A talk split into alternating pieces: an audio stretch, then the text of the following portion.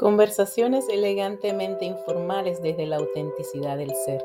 Este podcast fue creado con el propósito de contar historias, anécdotas, darle voz a las experiencias a través de invitados maravillosos y también contar con el aporte y las herramientas de expertos para nuestro desarrollo personal y profesional.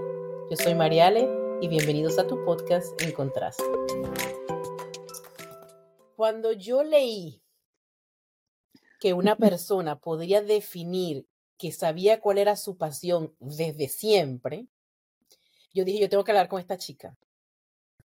Porque precisamente lo que ha definido el podcast es el descubrirte, el, el saber, el conocerte como ser humano. Y ver esa claridad en esta persona que lo hace a través de la escritura me llama muchísimo la atención.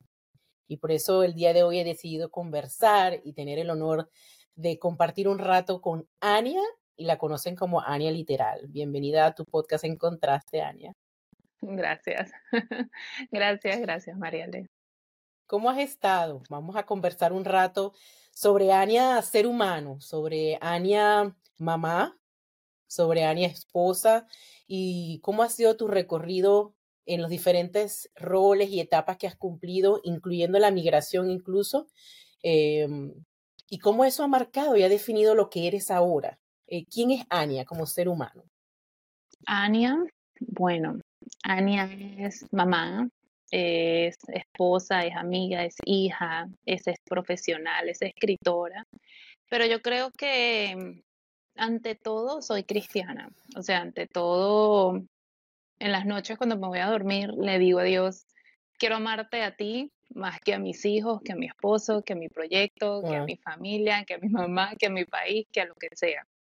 Entonces, yo creo que sí, si lo tengo que definir en una palabra, Ania es, es cristiana. en todo su contexto basado en, la, en tu definición y tu proceso como, como persona cristiana. Sí. Qué bien. Y entiendo que eres periodista, cómo ha sido tu proceso de vida, has vivido cambios circunstanciales o transformaciones que te han dicho a ti, mm, este camino no era, deseo tomar otro, o tu camino siempre ha estado claro para ti en lo que quieres hacer, en, en, cómo lo quieres hacer, cómo has vivido tus etapas como mamá, como esposa, cómo ha sido tu crecimiento profesional. Bueno, desde chiquita las historias siempre me han atrapado, siempre me han gustado, eh, siempre me ha gustado la lectura desde pequeña. Pero bueno, fui una, fui una adolescente difícil, bastante difícil.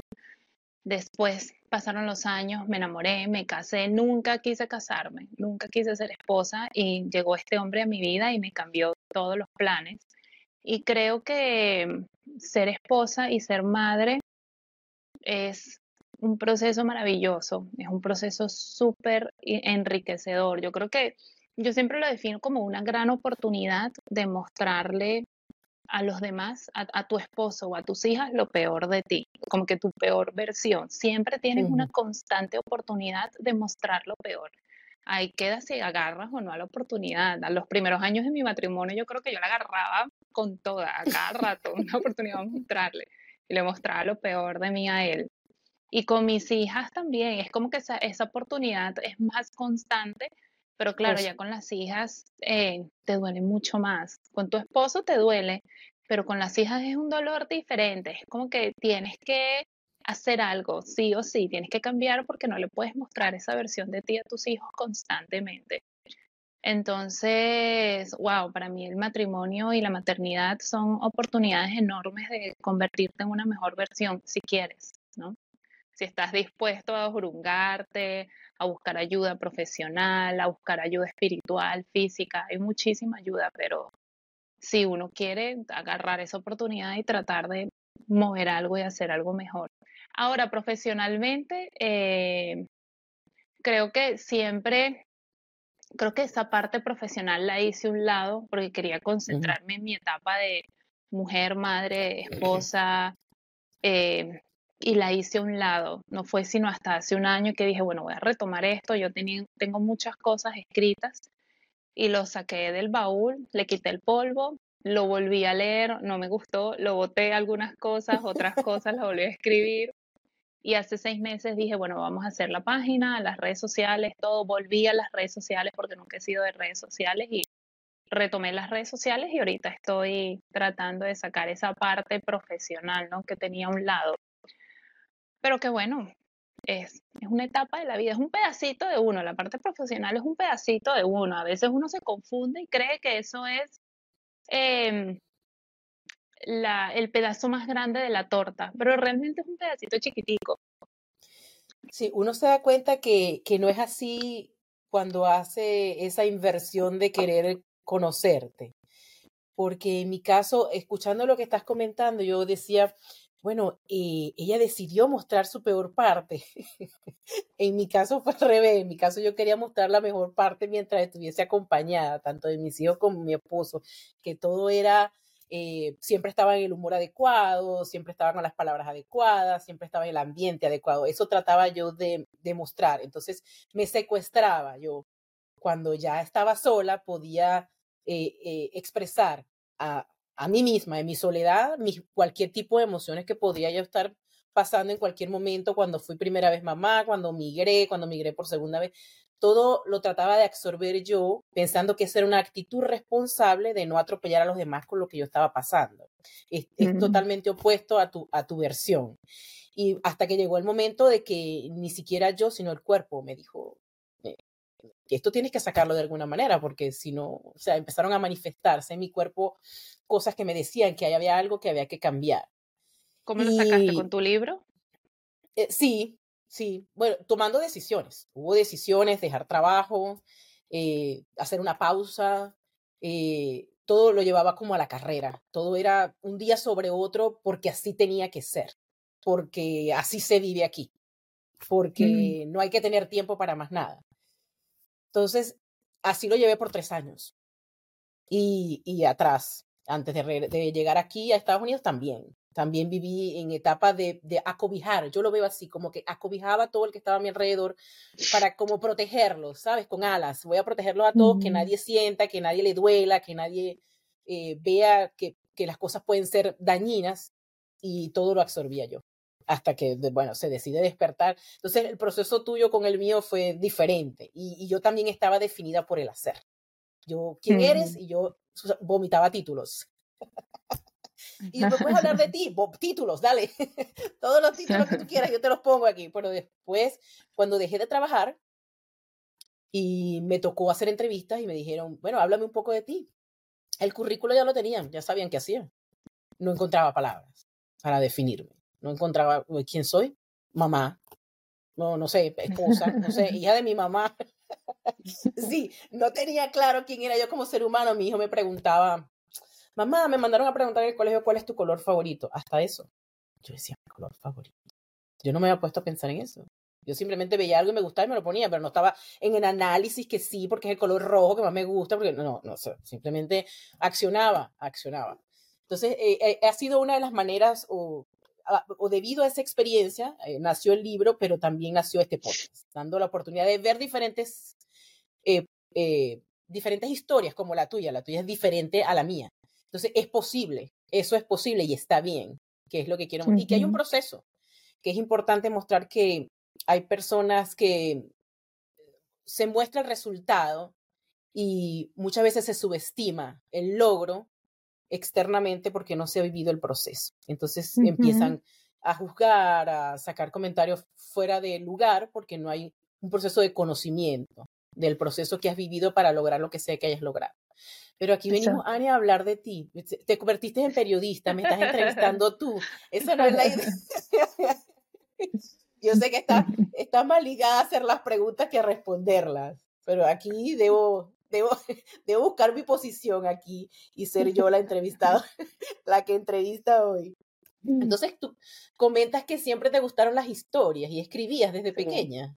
Sí, siempre escribía, pero tenía todo guardado, no lo mostraba, no lo leía, porque honestamente no me gustaba para nada lo que yo escribía. Pasaban años y volvía a releer lo que había escrito y decía, ¿qué es esto? Me parecía basura, no me gustaba.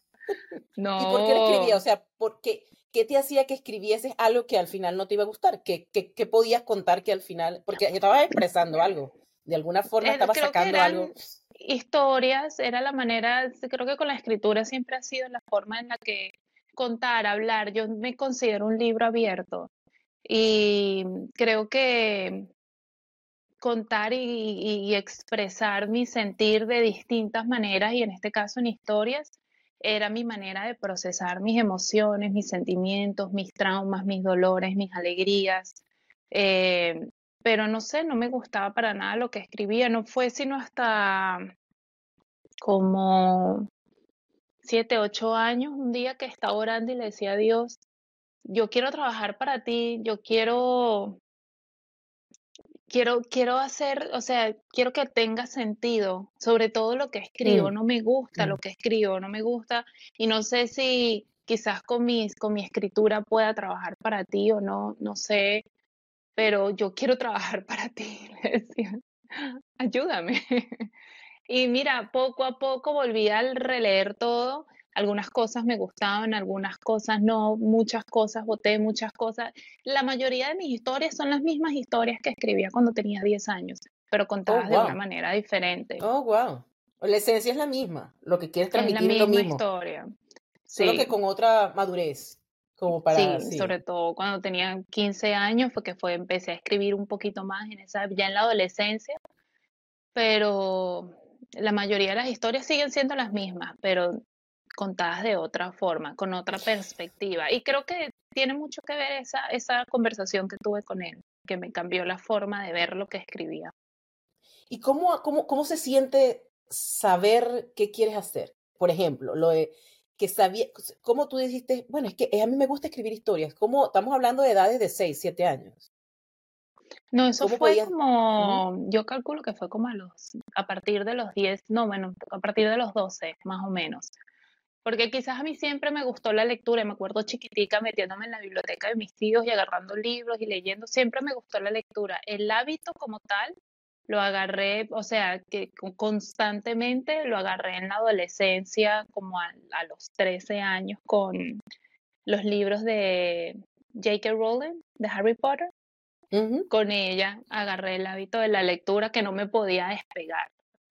Y ya después, bueno, entre libros y libros y, y digamos que a partir de la adolescencia siempre soñé con, vivir de mis historias, pero una cosa es lo que uno mm. sueña y otra cosa es del dicho al hecho, hay mucho trecho, ¿no? Hay un camino largo. Mm. Entonces, yo creo que no abandonándolo, ¿no? Si tú tienes un sueño, pues que esté ahí, quizás en palpitando poquitico, suavecito, pero saber que está ahí presente y dar pasos pequeños hacia ese sueño, eh, que eventualmente en algún momento supongo que se logrará, si ha de lograrse, no sé. ¿Y cómo, cómo, cómo se siente eso? ¿Cómo, ¿Qué tú sentías cuando escribías? Que tú decías, o que no podías despegarte, o que no dijiste en la adolescencia, no, yo no quiero escribir más porque prefiero hacer otra cosa. No, es liberador. ¿qué, sentías tú? Ah, ok. Había, había algo en ti que, sí, ayudaba. Es liberador, es entretenido, es algo que está ahí palpitando, es algo que tú puedes em, cerrar una historia, cerrarle el libro, cerrarle la página, el papel, cerrarla y pero ahí tú sabes que está guardadita y tú puedes estar bailando, trabajando eh, con tus amigos, lo que sea, pero tú sabes que tú ahí tienes una página que está cerradita con una historia que tú quieres contar y que bueno, eh, en algún momento, cuando puedas, le dedicas tiempo a eso. Pero es, es, es muy chévere, es muy bonito tener algo ahí que te gusta y que le quieres dar tu cariño, tu amor, tu tiempo, así sea un poquitico, pero está ahí, está ahí palpitando, está ahí es como una hojita, está ahí creciendo, un poquitico, pero está ahí creciendo. ¿Y qué decía tu mamá, por ejemplo, o tu papá, cuando en vez de verte este, en el disfrute de jugar con muñecas, no digo que no lo hacías, pero verte no es normal, o sea, o no es común ver eh, niños pequeños, a menos que tengan una inclinación natural a la lectura y a la escritura. ¿Había algún comentario que tu mamá dijera de ti por el hecho de, en vez de estar de fiesta, estabas escribiendo historia? No, bueno, de, de fiesta siempre estuve. siempre estuve, más bien me decía, agande y agarra tus cosas, agarra un libro y deja de estar saliendo tanto. Pero yo creo que de niña de niña mi mamá es madre soltera, tenía que trabajar, ella no pudo experimentar eso conmigo. Mi papá pues no estaba en la foto y mis tíos, que eran los que eh, estaban conmigo en mi infancia, ellos tenían, ellos de alguna manera me impulsaban, me inculcaban, siempre habían libros en la casa, si yo quería los agarraba, me acuerdo que tenían una enciclopedia que me encantaba, había la historia de Sansón, la podía leer 20 mil veces, 20 mil leguas de viaje submarino, no fue sino hasta la adolescencia que lo, yo lo leía y yo decía, ¿qué estoy leyendo? ¿Qué es esto? Pero me acuerdo no fue sino como hasta la adolescencia que lo empecé a entender un poquito mejor, porque claro, es un castellano más, más, más antiguo, más elaborado, más em, técnico. No fue sino como hasta la adolescencia que tenía un poquito más de vocabulario y de, y de interés de averiguar qué era lo que estaba leyendo. Sí.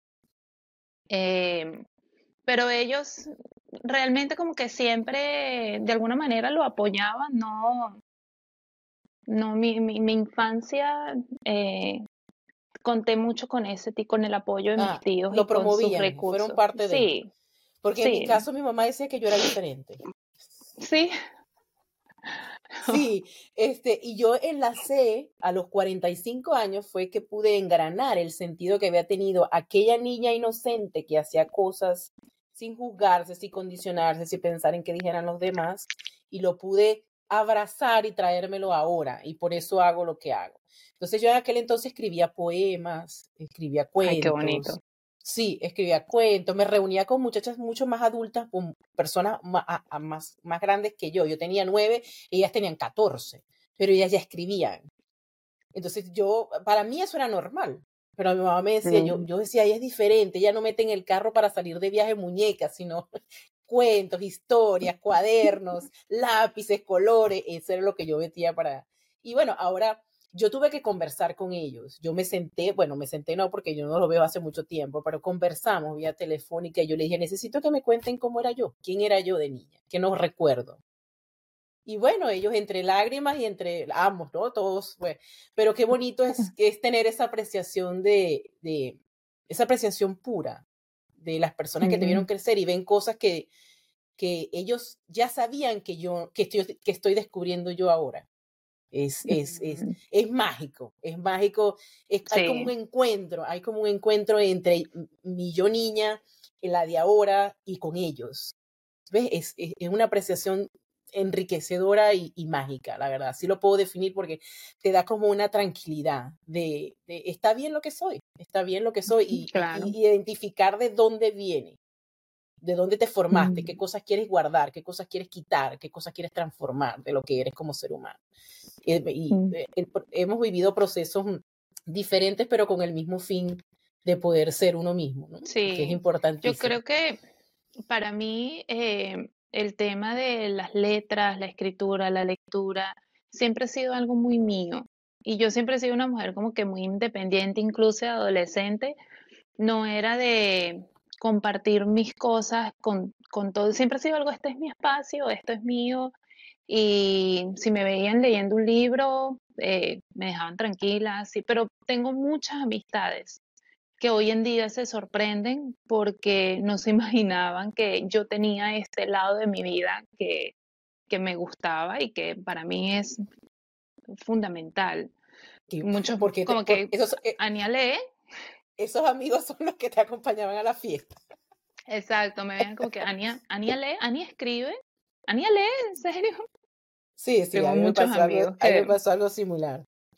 Eh, por, la, por la historia que me cuentas, entiendo ahora que mm, si hablamos de tu parte profesional, que es tu ser, que es el escribir, que es el, eh, eso te llevó a ser periodista. ¿Por qué a ser periodista y no a escribir obras literarias? Bueno, eso vamos, a eso vamos todavía, ¿no?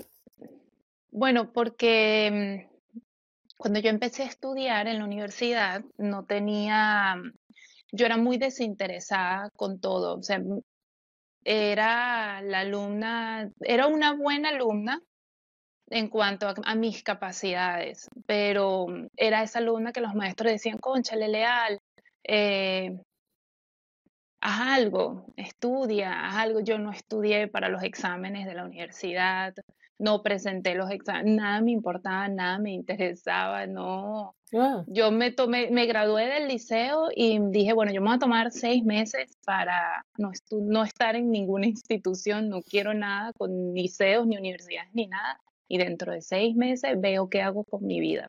Sí tenía muy claro que tenía que hacer algo. Me gustaba mucho el voleibol, entré con una beca de voleibol a la Santa María y la entrenadora me dijo, escoge la carrera que tú quieras. Y yo me metí en ingeniería. Mm. Y estuve, me- de hecho tengo todavía mi inscripción como ingeniera. Y tú, estuve medio día en la carrera y yo dije, yo no me veo estudiando ingeniería. ¿Qué hago yo aquí? Medio día. Fui a, entré a clase de cálculo y a otra clase que no recuerdo. Y dije, bueno, vamos a ver, vamos a pasear por la universidad a ver qué veo, qué me gusta. Y entré a una clase de comunicación. Y dije, bueno, esto me gusta un poquito más. Ya sé que lo bueno es que becado en la Santa María, tú puedes, tú te inscribes como un mes después de empezado las clases, tú empiezas las clases como oyente y no es sino hasta un mes después mm, que, que como que formalizas la clase. Entonces yo dije, bueno, tengo chance, voy a ver el resto de las clases y entré en una clase de comunicación y ahí me quedé, me encantó. Y al día siguiente dije, bueno, voy a probar comunicación otra vez, porque yo decía, si no es ingeniería, capaz comunicación, capaz contabilidad, no sé, pero me quedé en comunicación y de ahí me gradué y me gustó. Creo que esa carrera me ha dado muchas de las habilidades que tengo hoy en día para sacar adelante el proyecto. Claro, claro, pero cuando uno piensa en una persona que lee mucho, que escribe, que se expone de una manera literaria y, y escuchar Sí. por la otra parte, no tenía ni idea, ¿sabe? Yo no sabía ni qué quería hacer con mi vida. Ahí me pasó algo Mi mamá siempre me decía, mi mamá siempre me decía, estudia comunicación o estudia letras, estudia algo, no te metas en ingeniería. Siempre me lo decía. Y yo me imagino que por llevarle la contraria, La dije, contraria. no, yo me voy a escribir en ingeniería telecomunicaciones. Tres Tenía horas. algo que ver con la comunicación, pero más sofisticado. Sí. Sí, no, yo no, yo no duré tres días, yo duré un semestre. Yo no duré medio día, yo duré un semestre. Wow. ¿En qué? Cuando vi eh, ingeniería, ingeniería industrial. Yo tenía el técnico en ingeniería industrial, en, en administración industrial, y dije, "Mira, tengo que sacar la licenciatura, ¿qué más voy a hacer? Vamos a sacar ingeniería. Y duré un semestre, un semestre entre cálculo y química, salí, salí ¿En corriendo. dónde? En la Santiago Amarillo. Mm, Sí, salí corriendo. Ay, qué.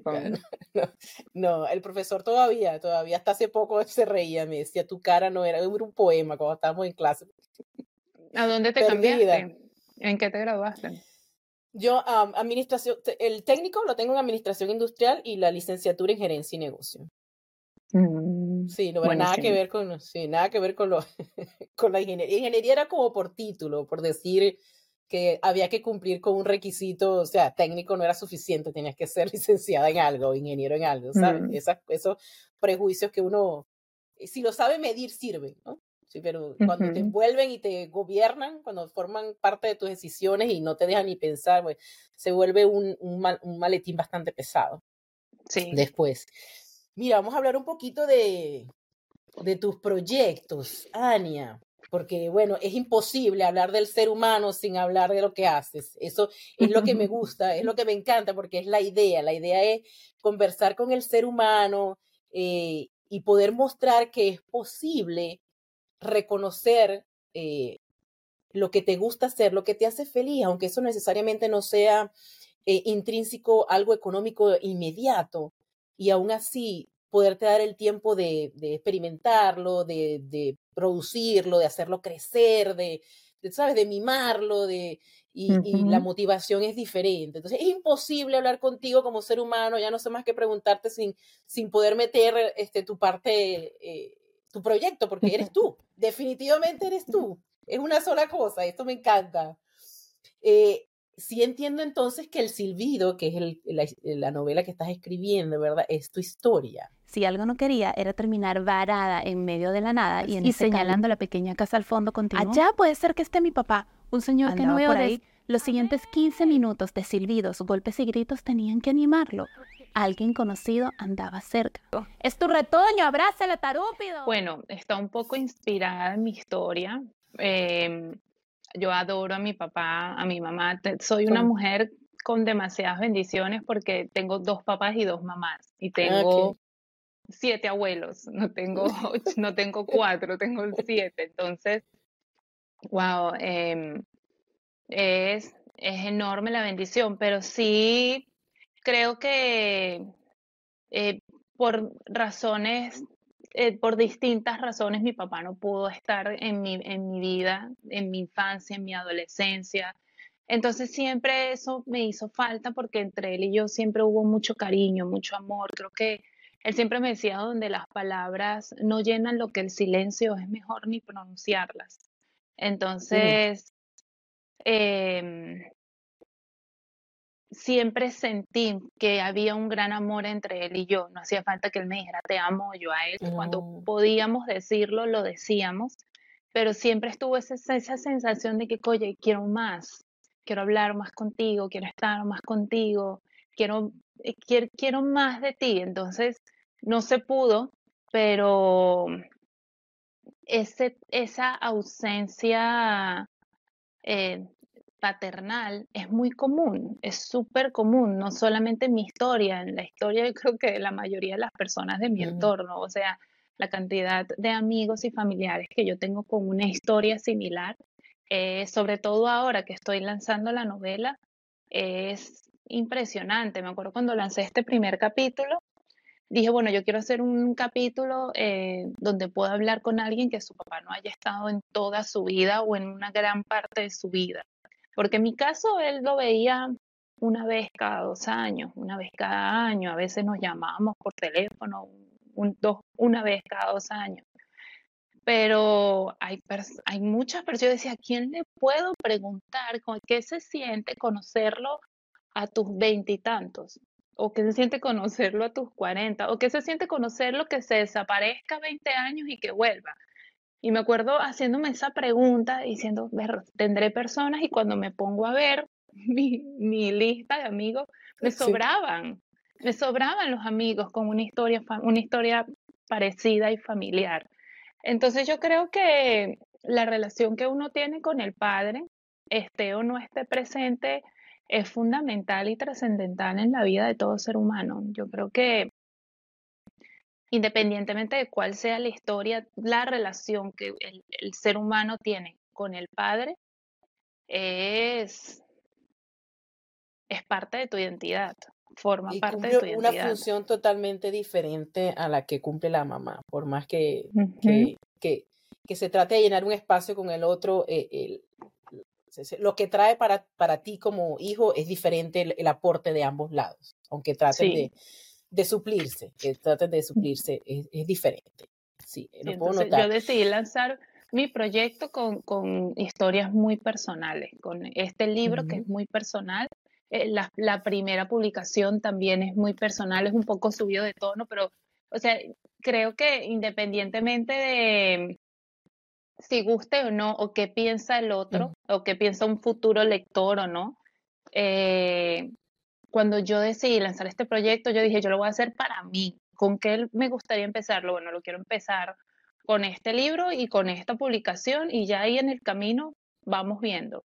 Pero quiero empezar para mí, que todo lo que yo hago, más que todo lo hago para mí. Cuando yo lo grabo y lo leo, me gusta, digo, no, no me gusta. Yo quiero que dentro de unos 6, 7 años, cuando yo lo vuelva a ver, yo diga, me gusta mm, lo que yo hice porque fue para mí, no fue para otro. Sí, y que cuando lo haces eh, eh, en ese sentido, o sea, al contrario, no pensando en, en, en, lo que tú puedas, lo que tú quieres transmitir. Obviamente va a externo, pero es lo que tú sientes, lo que tú quieres transmitir, cuál es el propósito de lo que tú estás haciendo. Si no lo haces así, eh, nunca vas a tener un proyecto definido porque tratas de complacer necesidades externas que siempre varían. Entonces es imposible definir tu proyecto o darle un sentido si lo basas eh, de, la opinión de, externa, que siempre va a haber, siempre va a haber quien apoye, siempre va a haber quien no lea. Eh, no, no, no podemos estar para todos, pero siempre hay alguien que podemos ayudar y eso es importantísimo. En el caso, en el caso del, del, tipo de proyecto que tú haces, es bien peculiar, porque no solamente lo escribes, lo publicas, que yo les invito, eh, ahora que compartamos tus redes sociales, que se den una vuelta, porque es algo, bueno, desde mi, yo no lo había visto. no solo cuentas, dramatizas. lo drama le, pones voz, haces un audiolibro visual. Podemos verte representándote tú en diferentes personajes de tu historia, eh, con una interacción con lo que quieres transmitir impecable. Es un proyecto limpio y puro, es totalmente auténtico. Por eso digo que, que hablar de ti sin hablar tu parte profesional es imposible porque es una sola, es una fusión, es claramente una fusión. Entonces, bueno, más adelante le damos las redes para que puedan, y, sí, el primer proyecto es subido de tono, pero bien interesante, sobre todo cuando abarca la parte de la migración y las, los calificativos que se tienden a adoptar. Este, cuando cumples ese proceso, como te digo, cuando la gente ve el final y no se ocupa en leer eh, o en ver cuál fue el proceso que llevó esta persona y antes de decir qué opinas, decir qué hubiese hecho yo. Yo realmente hubiese podido pasar todo, todo ese proceso sin, y, levantarme, como se ha levantado mucha gente, sin, y, después tener que lidiar con calificativos cuando tú lo que estabas tratando era de superar. Es interesante, yo desde ahora los invito a que al final de este podcast vayan a la página de Anya y van a ver cosas maravillosas allí, porque tiene una manera de expresar historias únicas, únicas. Mira, Anya, eh, en el podcast yo tiendo a hacer como unas preguntas así claves como para cerrar, ¿sí? ¿Te parece si las hacemos?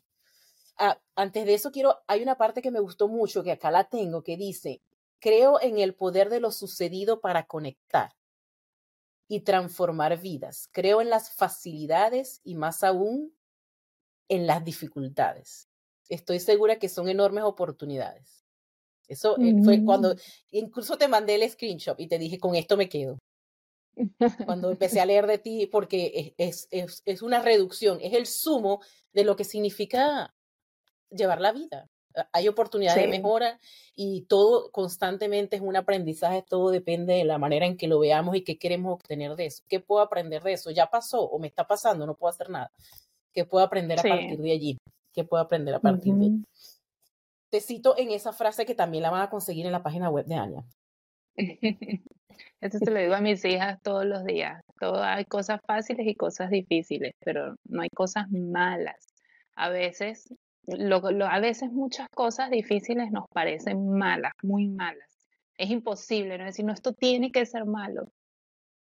Pero tiene que haber una luz, en cada circunstancia tiene que haber una luz. Empieza por cambiarle el término y, y etiquetarlo como difícil, porque si lo etiquetas como malo te condenas, te, montas un peso y una oscuridad de encima. Entonces, oh, por eso creo en el poder de lo fácil y de lo difícil y que es, es, es, la definición de, es la definición de vivir. Una pregunta que te quería hacer, una de las preguntas es, ¿cuáles serían esas tres herramientas que tú guardas así en tu bolsillo de recursos, que cuando tienes algún reto dices, estas son las tres cosas que me permiten salir adelante? Puedo prever una, pero quiero saber las tres.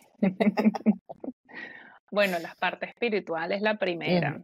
O sea, pero eso es algo nuevo, eso es algo de unos siete, ocho años para acá, nueve años para acá.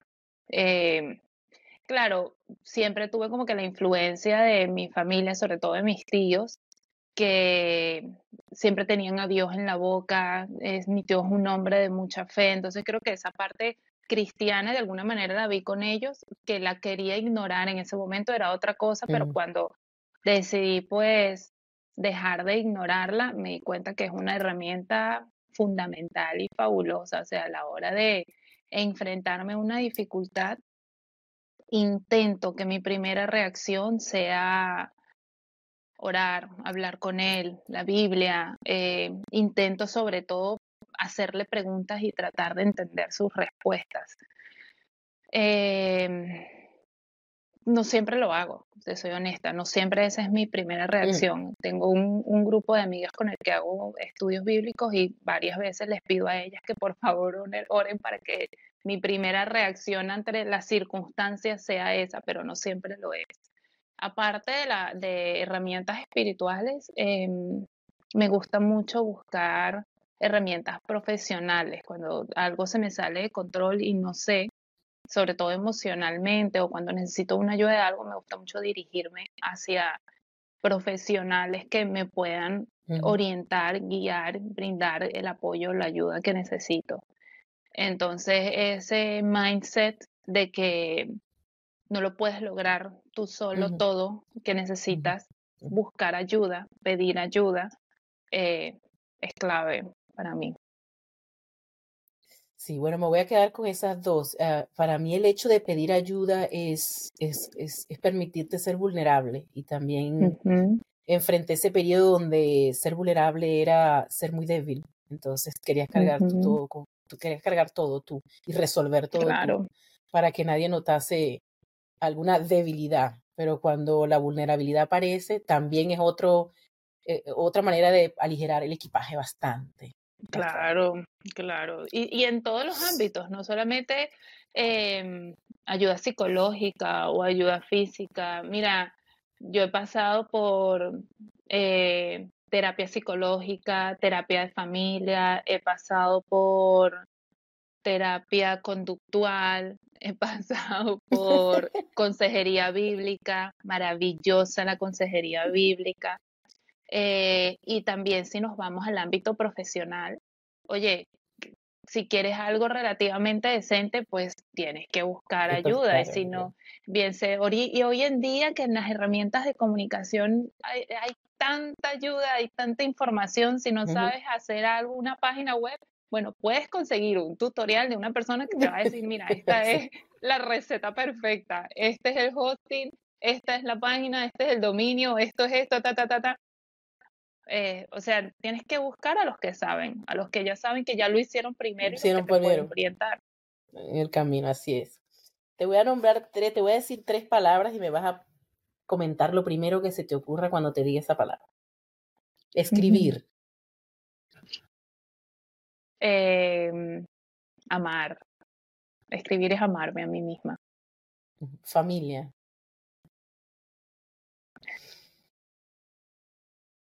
Familia. Eh, crecer. Uf, crecer. Mm, Familia, crecer. Pasión. Escribir. leer. Escribir y leer. Son tu pasión, sí, sí. Eh, eh, hoy quedamos claro con eso, hoy quedamos claros.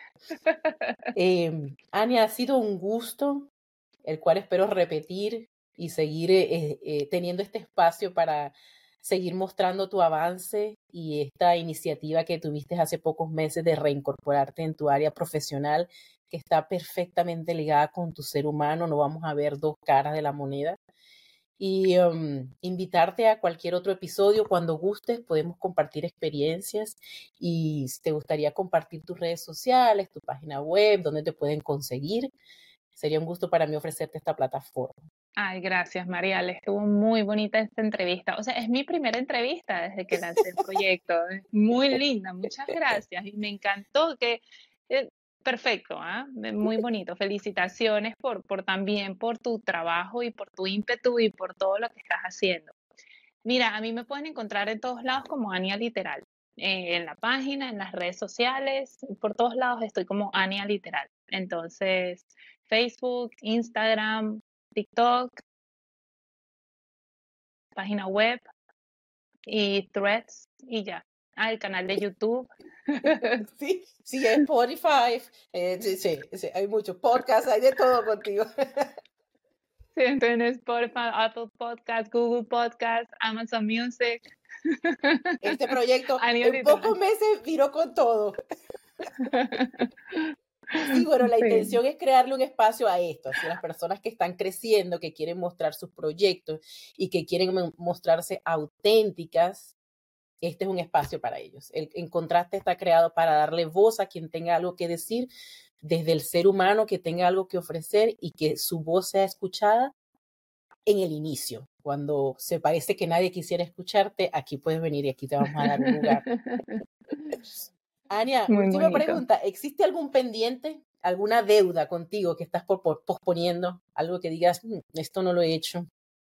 Eh, existía este proyecto, existía, era algo que tenía en pausa y tenía en pausa y a veces pareciera que se va a pausar y estoy como con una lucha. No, no lo voy a pausar, tengo que continuar, no es el momento. Eh, eh, yo creo que la luz, la, el pendiente es no dejar que, se vuelva pendiente. Pendiente, así es, así es. Bueno, Ani, ha sido un placer, un gusto inmenso haberte tenido el día de hoy. Vamos a pasar en las plataformas para que sepan cuándo está enriquecedora entrevista sale al aire y vamos a dejarle en la descripción las redes sociales para que se puedan comunicar, dejarnos su comentario y puedan contactar a Ania cuando gusten. De mi parte, me pueden contactar por eh, Instagram, por GB Piso Mariale y por la página arroba vivir siendo tu book, que es, es el libro que tuve la oportunidad de poder poner eh, en las plataformas recientemente. Agradezco mucho y espero verlos en el próximo episodio de este podcast en Contaste. Gracias, Mariana, me encantó.